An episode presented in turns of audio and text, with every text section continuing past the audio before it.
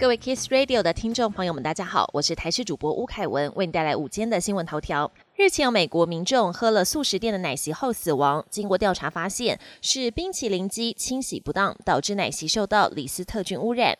由于美国已经有七个州陆续在桃子、李子和油桃等水果中检出李斯特菌，也造成一人死亡，还有一名孕妇早产。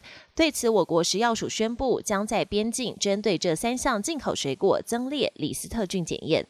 今天受到封面及华南云雨区东移的影响，各地降雨几率高。北部及东北部有局部较大雨势发生的几率，中部及澎湖、金门、马祖也有短暂雨，东部及东南部地区有局部短暂雨。至于南部也有零星短暂雨。气象署预估明天水汽会稍微减少，但东北季风增强，北台湾天气开始转凉。气象专家贾星星预估，周三午后会渐渐转干冷天气，深夜辐射冷却发威，苗栗以北空旷处要留意可能会出现十度以下的低温。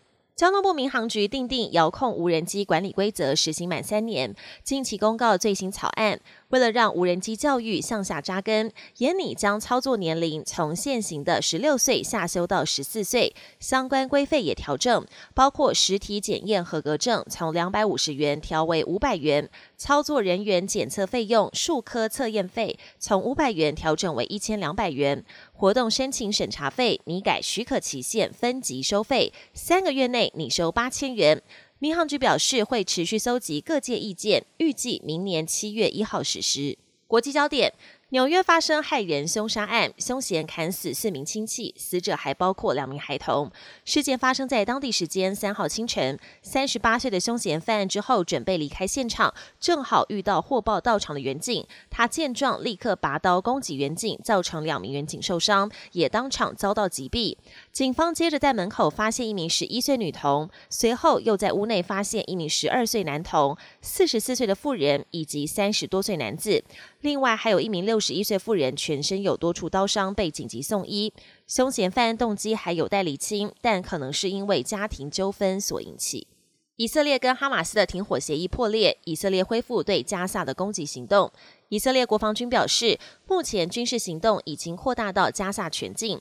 而十月七号下令对以色列发动突袭的一名哈马斯指挥官已经遭到击毙。此外，伊朗支持的胡塞武装组织周末在红海对多艘商船发动袭击，连美国的驱逐舰卡尼号也成为目标。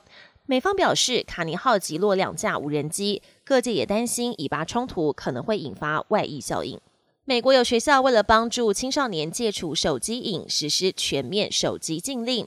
这是在美国明尼苏达州的一所中学，规定在学校时间全面禁用手机。校方声称，实行禁令之后，学生彼此的互动增加，而且也降低了校园冲突事件。许多家长也表示，孩子更专注在课业上。本节新闻由台视新闻制作，感谢您的收听。更多内容请锁定台视各节新闻与台视新闻 YouTube 频道。